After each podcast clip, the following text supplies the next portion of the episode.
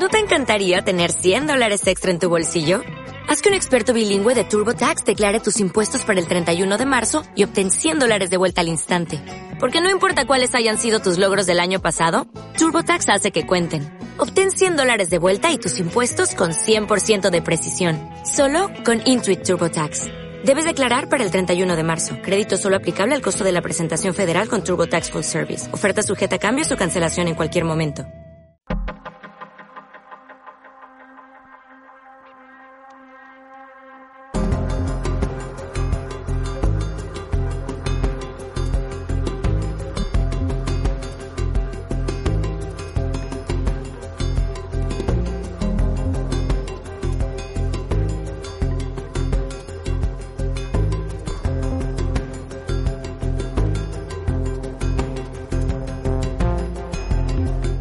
Muy buenas.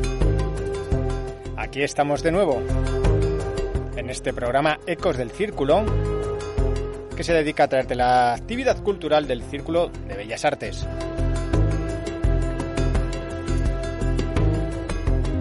Muchos, muchos años son los que llevamos en antena, desde hace unos cuantos en una antena digital que es radiocírculo.es.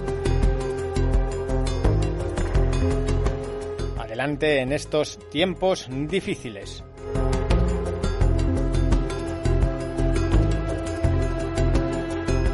Si quieres hablar de estas cositas, de estos tiempos difíciles, de eh, muchos temas más y alguno incluso hasta relacionado con el Círculo de Bellas Artes, lo puedes hacer en nuestro correo radio arroba o en nuestro Twitter arroba radiocírculo. Aquí estamos lunes y viernes de 12 a 12 y media del mediodía. Y para cuando tú quieras, en nuestro canal de iBox, al cual puedes entrar desde nuestra web, radiocírculo.es.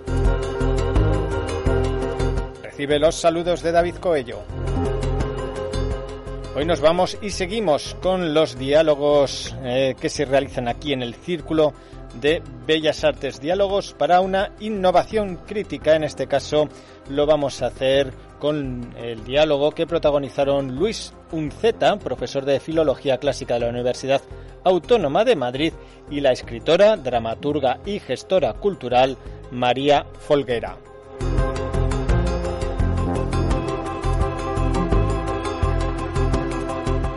que a la par es la directora artística del Teatro Circo Price de Madrid desde enero de 2018.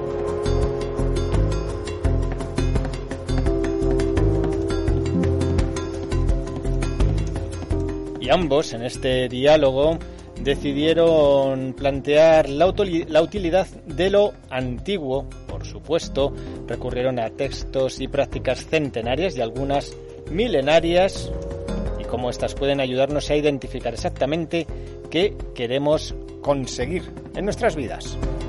Ahí es nada.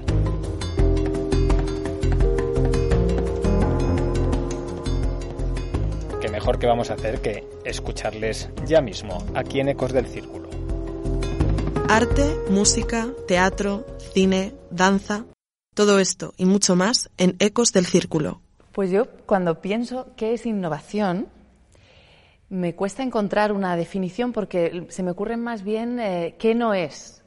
Eh, tengo la sensación de que en cultura y en creación artística la innovación se ha inspirado siempre en la ruptura, ¿no? como una especie de ruptura con lo, con lo hegemónico previo y, finalmente yo creo que históricamente eso se ha revelado como un poco se ha agotado esa sensación de la ruptura, ¿no? Eh, yo tengo la sensación de que ahora mismo no es posible pensar en innovación per se, sino que tienes que negociar eh, obligatoriamente y que en el momento en que hablas de, mm, novedad o de, revolución, incluso de innovación, estás, eh, proponiendo una especie de exclusión que, se va a hacer presente, que va a hacer mucho ruido y que va a ser, eh, bueno, que, que, hace insuficiente esa idea de, de, renovar o de cambiar enteramente ¿no? un, un paradigma.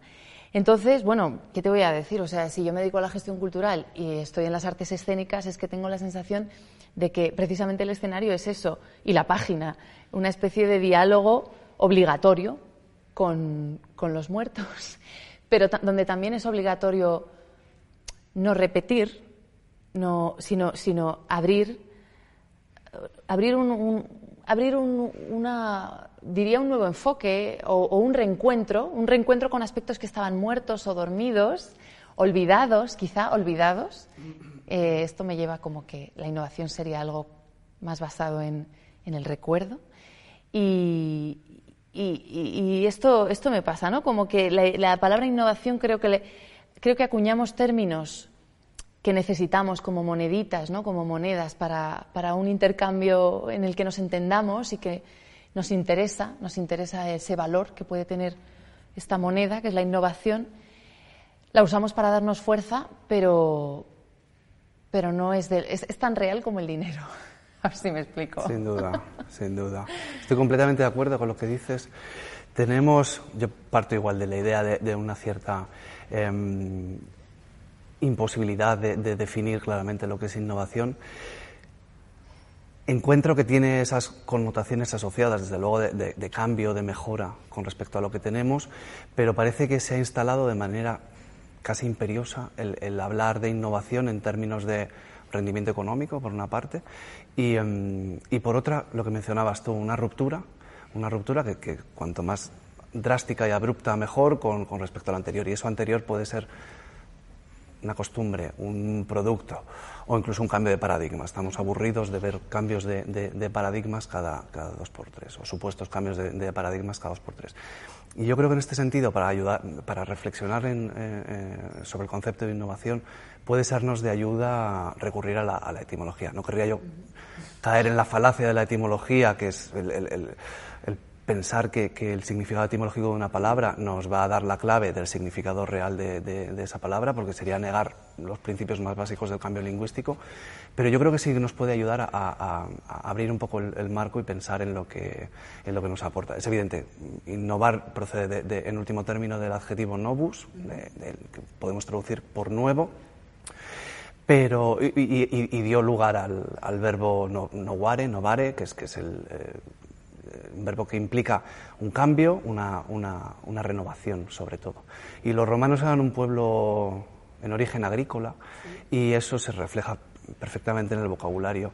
Y entonces tenían expresiones del tipo novatus ager, que es el campo que ha sido renovado, preparado para una nueva, una nueva siembra o, tenían eh, a través de, o, la palabra nobilunium, la luna nueva, que, hace referencia, pues eso, a una fase de la luna que nos, nos, coloca en, en, los ciclos de la naturaleza, en la, idea de renovación, pero la idea de renovación cíclica, sobre la base de algo que no necesariamente tiene que ser eh, radicalmente distinto o algo distinto ni siquiera de lo, de lo anterior. Y, em, y, en realidad, pues eso, eh, el, diminutivo del adjetivo novus, que es novellus, ha dado novillo en castellano, que se refiere a, los animales jóvenes, a las, a las, plantas tiernas, pues eso, a la renovación permanente, cíclica, al ciclo de la naturaleza. Y, el verbo innovare, que en latín es un verbo de, de, creación tardía, no significa exactamente transformar, sino introducir un cambio, del tipo que sea. Eh, y sobre todo renovar. Y esa renovación no necesariamente tiene que implicar, y desde luego en mi caso, dedicándome al estudio del mundo antiguo, eh, entiendo que, debe pasar necesariamente por eso que mencionabas tú, o que, llamabas tú diálogos con los muertos. Tenemos que dialogar con nuestro pasado. Una innovación, desde mi punto de vista, no es tal, además es imposible que así sea, si no tenemos conciencia de lo que nos ha precedido, de lo que se ha reflexionado con anterioridad a nosotros, de lo que eso nos aporta y sin tener muy claro por qué queremos cambiar, qué es lo que buscamos con ese cambio, a dónde queremos ir y por qué eh, y necesariamente debemos hacer ese cambio de manera pausada para que para, en, caso de que no nos lleve a donde, a donde queremos ir em, tener capacidad de reacción y, rectificar en, esa evolución. No sé cómo lo ves tú. Me ha gustado mucho lo que decías. Eh, Novatus Ager es, sí, es del campo, removido. removido, efectivamente. claro, porque creo que estamos hablando más de remover para que entre el oxígeno que, de inventar nada. Eh, porque, y, ahí, ahí decía yo, claro, eh, cuando, hacemos, cuando creamos artísticamente, no podemos repetir, quedarnos en el mismo lugar, no podemos quedarnos en el lugar común, pero hemos tenido que mover, que remover las cosas, al fin y al cabo es la misma tierra y, nadie, nadie va, nada va a descender del cielo, que esto es también un pensamiento mm, eh, muy, yo diría como muy occidental en el sentido como de un descenso de una idea, como que sentimos que las ideas bajan del cielo y nos iluminan. Mientras que creo que más bien está estaría en la tierra, y en el remover la tierra, y ahí volvemos a, los muertos. En ese sentido, creo que en un año como, como este, 2021, estamos, nos obsesiona un poco, nos hemos pegado el gran susto de, una pandemia mundial, como hacía siglos que no, que no se experimentaba ¿no? A, un nivel, eh, a semejante nivel. Nos hemos obsesionado mucho con con buscar un cambio positivo en esto, nos hemos absurado a aferrarnos a una posible lectura positiva y si esto podía acelerar lo digital. Y yo siento que, el propio discurrir de las semanas nos ha dicho, un momento, si esto ya estaba, ya, ya estaban las reuniones eh, de trabajo online, eh, hemos avanzado un poco, o sea, hemos incorporado un poco más eh, las aplicaciones de unas herramientas que ya existían, pero no, no, queremos sustituir tan rápido y precisamente hay que confiar en lo antiguo y hay que prestar mucha atención a lo antiguo porque cuanto más antiguo es algo, más tiempo va a durar, ¿no? Más Claro, entonces esto, por ejemplo, en el mundo del teatro evidentemente se habló muchísimo durante los meses de encierro, qué hacer, qué va a pasar, qué va a pasar en los próximos años. Eh, se ha intentado, ¿no? Se ha intentado la experiencia digital para el teatro, se ha intentado hacer eh, funciones por Zoom y claro, eh, se ha probado, bueno, se ha probado esta pequeña innovación, pero no ha habido mucho afecto, ni, a nadie nos apetece seguir por aquí. Preferimos volver al escenario ese milenario de toda la vida, que, lleva muchos siglos en crisis, pero ahí está, muy antiguo, y lo mismo le pasa al libro en, papel, ¿no? Eh, nos gusta, claro que sí, nos gusta y, casi estamos obligados a, leer eh, en, pantalla y a, relacionarnos en pantalla, a reunirnos, pero no olvidamos tan fácilmente y es que nos sigue oxigenando ese remover eh, los viejos espacios.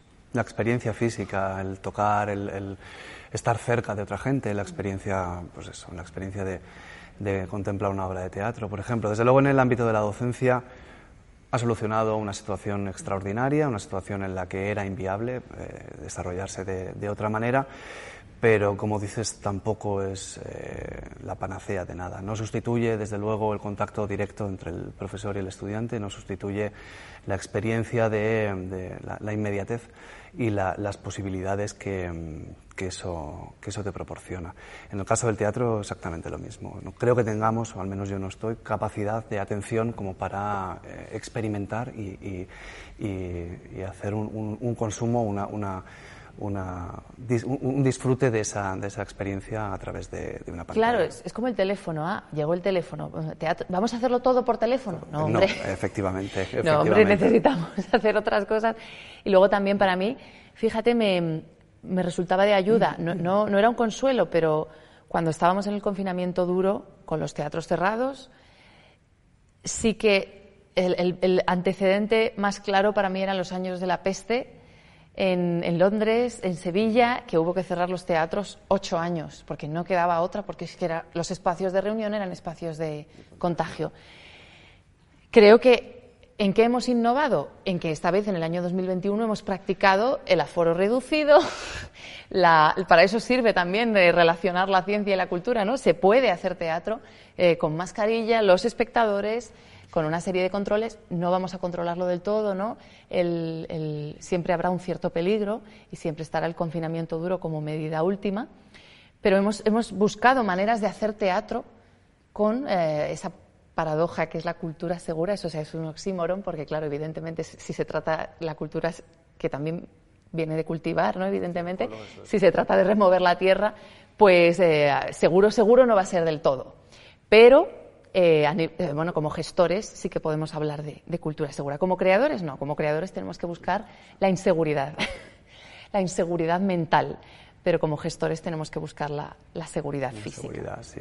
Y eso sin duda nos lo, nos lo ha proporcionado. Son avances indiscutibles y algunas de estas cosas están llamadas a, permanecer.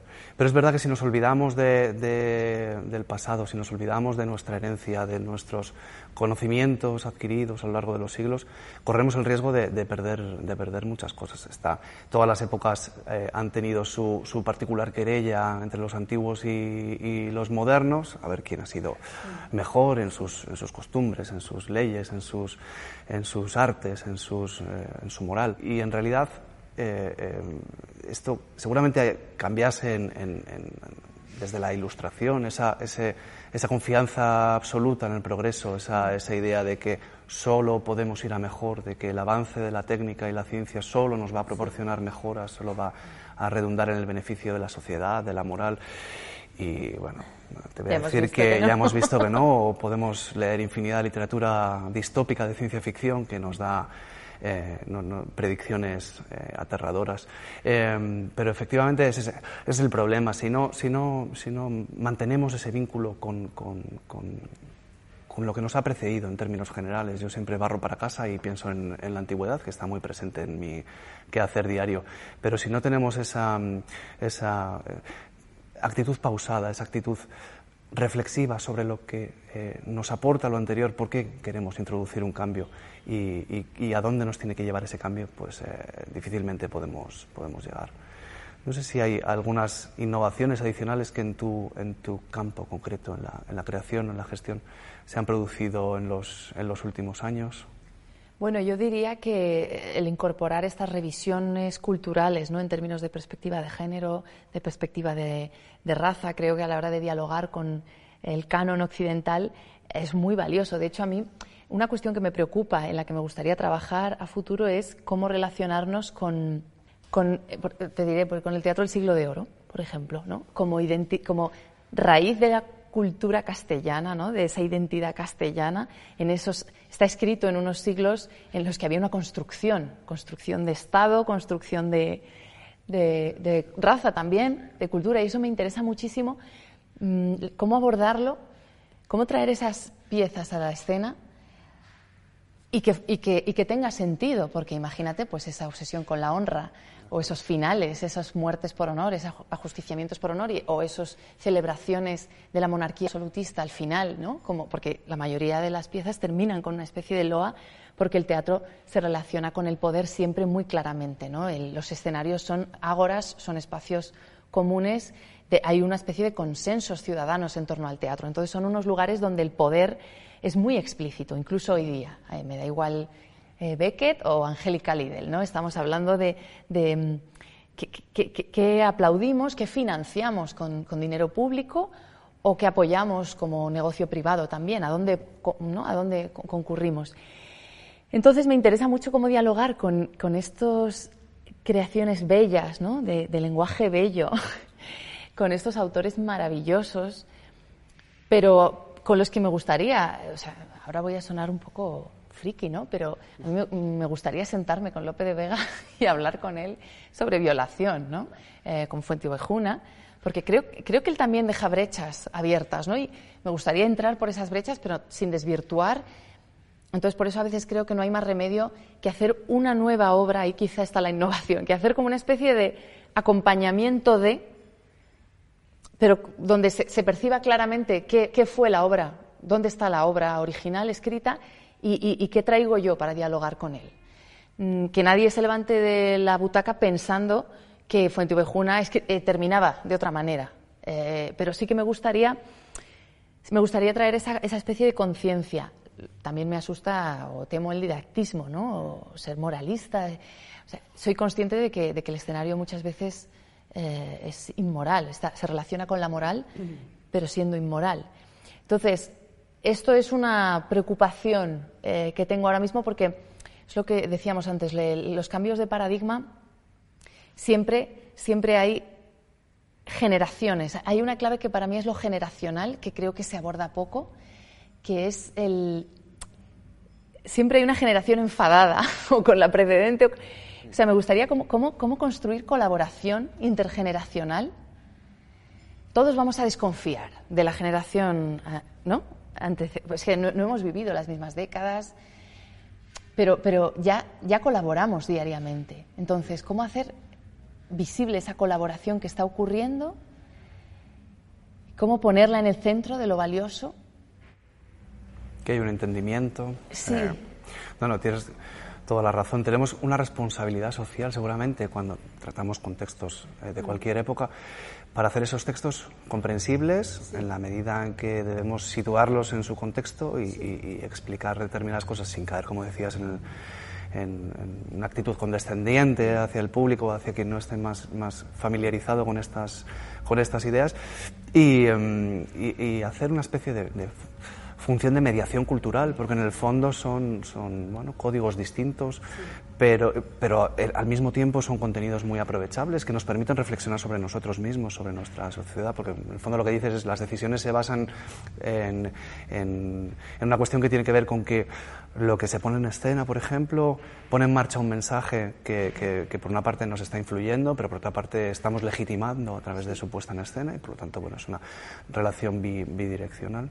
Y, em, y, en el fondo es eso, tenemos, tenemos eh, la responsabilidad de traer a nuestro, a nuestro tiempo, a nuestras preocupaciones, esos textos antiguos. En mi caso, desde luego, la, gran innovación de los últimos años, o las grandes innovaciones, parten de la premisa de que los textos antiguos, a la época que sean, tú, mencionabas la Edad de Oro, pero desde luego yo, los textos latinos, los textos griegos, siguen teniendo cosas que decirnos, pero tenemos que saber plantearles nuevas preguntas para que nos digan esas nuevas cosas. Y esas nuevas preguntas, desde luego, las planteamos desde nuestras preocupaciones contemporáneas, desde, desde nuestros, nuestras escalas de valores, desde, pues eso, eh, innovaciones. Se, empieza a atender a, a, cuestiones que antes estaban olvidadas o que antes no interesaban, las mujeres, cuestiones de género, de raza, de, imperialismo, de, de cuestiones mm, eh, como el aprendizaje de lenguas extranjeras en la antigüedad, ese tipo de cuestiones que antes no, no, no habían llamado nuestra atención. Tenemos otras, otras inquietudes porque, porque son las, las nuestras contemporáneas. Pero yo creo que las dos innovaciones fundamentales en, en mi ámbito de estudio tienen que ver con la plena toma de conciencia de nuestras capacidades y de, y de, nuestras limitaciones.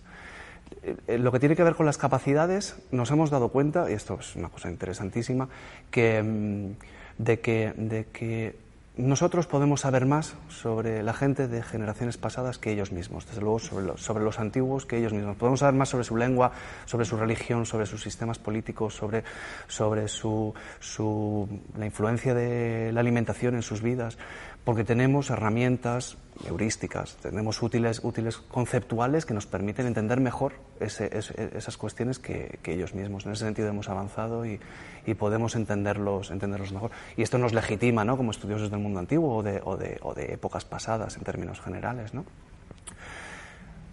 Pero al mismo tiempo nos hemos dado cuenta de que estamos muy limitados eh, en términos generales. Primero, porque lo, lo, nuestro acceso a la antigüedad eh, se, limita exactamente a, a, los textos, a los artefactos que nos han llegado y que nos han llegado producto del azar y de manera muy, muy limitada. El porcentaje de textos que tenemos es infinitamente inferior a lo que se escribió en, en su época. ¿no? Y, es, y es mediado nuestro acceso al conocimiento de la antigüedad también porque tiene el pozo de las sucesivas lecturas que a lo largo de las generaciones se han hecho sobre los, los, los, textos antiguos y a eso no nos podemos sustraer. Eso pesa demasiado y es, una, es algo que nos, que nos condiciona. ¿no? Pero ¿no crees que ahora nos, nos obsesionamos con conocernos a nosotros mismos sin darnos cuenta de que nos falta perspectiva? Es decir, es imposible que resolvamos ya la cuestión de la pandemia desde qué impacto psicológico ha tenido no. en eh, nosotros o en los niños pequeños o en la manera que vivimos Nos la muerte. Eh. Que esto también lo veo, por ejemplo, en el mundo editorial. ¿no? Yo acabo de publicar una novela en la que aparece la pandemia y las conversaciones también con, con los editores, pues claro, evidentemente hay una, hay una urgencia por tomar un pulso al mercado y por saber qué va a pasar. ¿Va a haber un aluvión de literatura sobre la pandemia? O todo lo contrario, nos vamos a quedar sin escribir de esto. No lo podemos saber. Es, es muy pronto, muy pronto. Y, en ese sentido también a mí me ayuda ir eh, eh, buscar en el pasado, que, pues eso, igual que te hablaba antes, ¿no? De, la peste negra y el teatro, pues la guerra civil o las guerras y la literatura. Nunca ha sido inmediata, nunca ha sido, nunca de repente había novelas ambientadas en esa, en esa época, ¿no? O, mm, ah, consecuencias psicológicas se han ido estudiando después con las, por ejemplo, yo qué sé, ahora se me ocurre el imaginario del héroe masculino en, en Hollywood que no tiene nada que ver en los 30 con los 50 o los 60, ¿no? Como el, la, masculinidad dañada. ¿De dónde viene eso? Pues eso viene de que unas décadas, o sea, unos años antes, una generación de hombres se ha visto sacudida, ¿no? Psicológicamente. Entonces, tengo la sensación de que ahora mismo hay mucha prisa por comentar en redes, por llegar a conclusiones en columnas. Eh, las polémicas eh, a mí me están superando las polémicas de este mes. la actualidad me supera. Estar actualizado, sí, es prácticamente imposible. La actualidad me supera y lo único que me sirve es mirar atrás y, cuando han pasado unos meses digo, efectivamente, es que no había más remedio que esperar un poco. Sí, necesitamos, necesitamos tener perspectiva, necesitamos ver que afloren las, las, las secuelas de, de, todo esto. Decías a los niños, no sabemos qué, qué impacto ha podido tener ese, ese periodo de confinamiento duro, ese, interacción con, con mascarillas. Esa, Porque los observamos y decimos, están bien.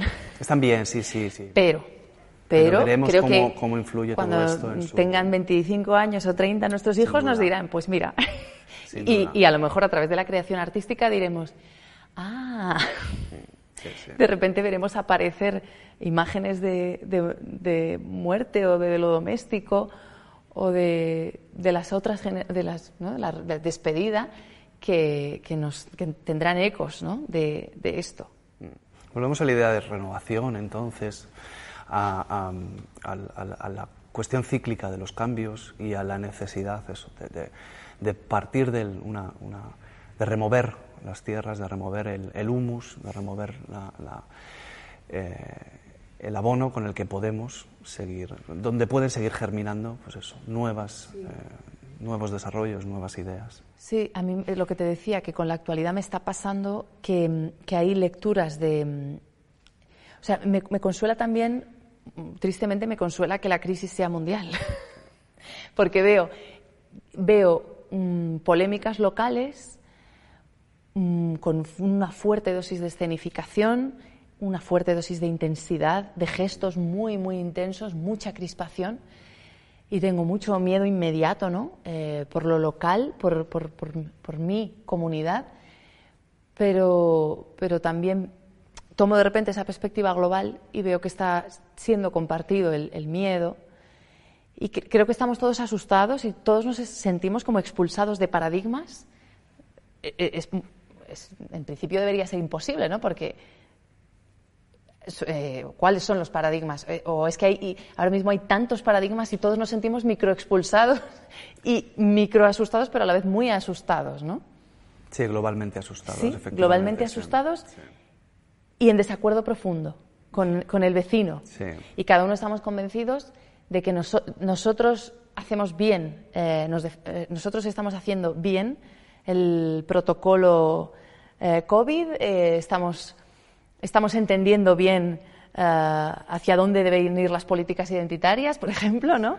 Todo, eh, cada uno de nosotros está convencido de que el que está perdiendo la cabeza es, el, vecino. De al lado, Incluso en su manera de ponerse y quitarse la mascarilla, ¿no? Sin duda, estamos permanentemente mirándonos en el resto y eso, a nivel local y a nivel, y a nivel Pero, y en el mundo antiguo, eh, dirías, no sé, hablamos de los romanos quizá porque es de los que tenemos más información, ¿no? O sea, no como hijos directos o nietos. Eh, ¿Dirías que hubo una, una época mm, similar? O sea, que ¿hay algo, alguna época concreta de la, de la antigua Hubo épocas de crisis, sin duda. ¿Te recuerda esto? Los, ¿O me, puedes recomendar alguna lectura que me dé perspectiva para esta semana? Sí, seguro que sí. Hay, hay, hay, obras que tratan, pues eso, épocas de crisis, épocas de... De, de hecho, ahora no recuerdo el título, pero te daré, te, daré, te daré alguna referencia. En todo caso, podemos aprender también de ellos su vínculo con, la, con el pasado, su vínculo con los con los antepasados y su idea de buscar en, lo que llamaban los mores majorum, las costumbres de los antepasados, la respuesta para los desafíos que, podían ir encontrando. La, idea de eran muy, suspicaces ante la influencia foránea, por ejemplo, pero planteaban también, em, pero, pero eran muy, permeables a las innovaciones, tanto a las que podían desarrollar ellos como a las que podían importar de, fuera. ¿no? Pero en todo caso, esa guía, ese planteamiento, ese, fijarse en lo que harían mis mayores, las, costumbres de los, de los antepasados en términos generales, creo que puede ser una buena clave para, para afrontar los desafíos que se, que se, van, que se van planteando, sin duda. Así que nada, pues eh, vamos, a, intentar resistir, y sobrevivir en, en, en, refrescar y remover y, y, a, innovar de manera reactiva ante los desafíos que se nos plantean, las dificultades que, que, ante las que nos enfrenta el, devenir de, la historia y también a, pensar en dónde, qué, qué, soluciones queremos aportar a través de la innovación y cómo queremos, sin olvidarnos de lo de antes, en lugar de establecer una, una, línea, una línea recta que nos, que nos aleje, eh, cada vez más, pues que, establecemos, que, pensemos en términos circulares, en términos de, reciclaje, en términos de, renovación para, incorporar todo eso, sin tener que prescindir, sin que la, innovación nos obligue a prescindir de, nada de lo que tenemos avanzado. Pues vamos, vamos a hacer el círculo.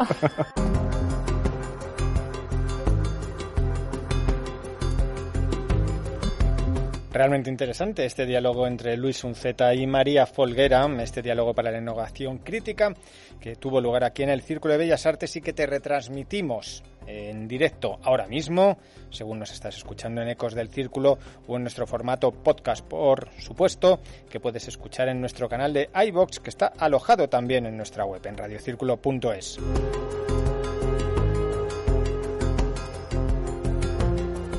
Esperamos que la radio, que nuestra radio te ayude en estos tiempos difíciles. Recibe un saludo de David Coello. Hasta la próxima edición de Ecos del Círculo. Dale más potencia a tu primavera con The Home Depot.